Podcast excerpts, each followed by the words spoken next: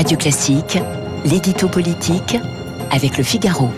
8h11, bonjour Dina Cohen. Bonjour Gaël. Journaliste au service politique du Figaro. Les partis font leur rentrée. Et oui, c'est ce week-end qu'auront lieu les universités d'été de la gauche, des Républicains et de Gérald Darmanin. Le ministre de l'Intérieur s'autorise pour la première fois un événement de rentrée solo, alors que ses ambitions ne sont plus un secret pour personne.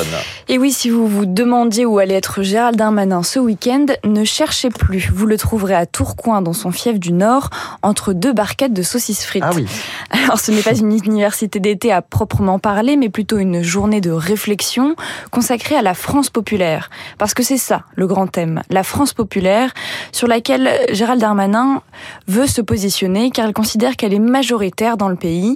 C'est celle à qui il veut parler en développant sa fibre sociale, pour contrer notamment le Rassemblement national, et c'est celle qu'il veut incarner, en rappelant par exemple très régulièrement que sa mère était femme de ménage. Comment faut-il décrypter cette initiative personnelle? Eh bien, comme une manière d'affirmer encore un peu plus ses ambitions.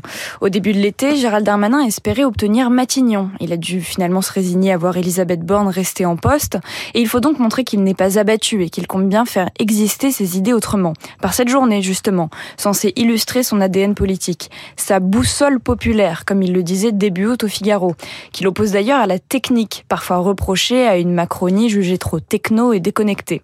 Et puis il veut aussi montrer sa capacité à rassembler, parce que ses amis proches sont attendus, notamment au sein du gouvernement, mais il y aura aussi des parlementaires de la majorité, de l'aile droite, de l'aile gauche et aussi des parlementaires des Républicains, alors même que le parti organise dans le même temps sa rentrée dans les Alpes-Maritimes. Ce sera donc l'occasion pour Gérald Darmanin de montrer que son discours résonne au-delà de son cercle le plus proche. Alors comment est perçue son attitude chez les proches d'Emmanuel Macron? Alors justement, c'est là que ça commence à pêcher. Gérald Darmanin a toujours été une personnalité plutôt clivante parce que justement marqué à droite. Mais avec cette rentrée, il s'attire encore quelques détracteurs. Depuis le début de la semaine, les commentaires se multiplient de la petite pique à la critique assumée. Il y a eu Clément Beaune, par exemple, le ministre des Transports, qui a glissé qu'il ne fallait pas perdre le sens du collectif et de l'unité. Et puis ce matin, dans le Parisien, le patron de Renaissance, le parti de la majorité, Stéphane Séjourné, prévient que les idées doivent passer avant les égaux. Et puis il y a Elisabeth Borne en personne sur France Bleu mercredi, qui balaye d'un revers de main les ambitions de son ministre en rappelant que 2027 c'est bien loin. Faut-il préciser qu'Elisabeth Borne n'est pas invitée dimanche à Tourcoing et que quand Darmanin critique la technique, on peut assez aisément imaginer que la première ministre est visée. Darmanin commence donc à attirer un peu trop les regards sur lui, d'autant qu'il a encore des défis à relever avec la loi immigration qu'il va falloir mener en accord avec la droite si le gouvernement ne veut pas utiliser le 49.3.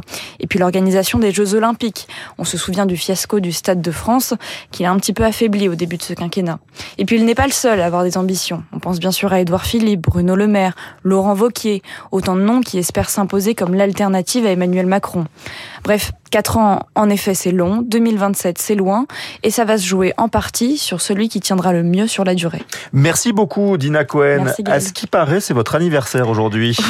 Alors, je ne, je ne dirai pas qui a balancé cette information, mais en tout cas, je vous souhaite un très joyeux anniversaire. Très gentil, merci et, beaucoup. et à très bientôt, À très Dina bientôt, Cohen. Merci. On vous lira dans, dans, dans le Figaro. Tout de Merci suite, beaucoup. les stars de l'info.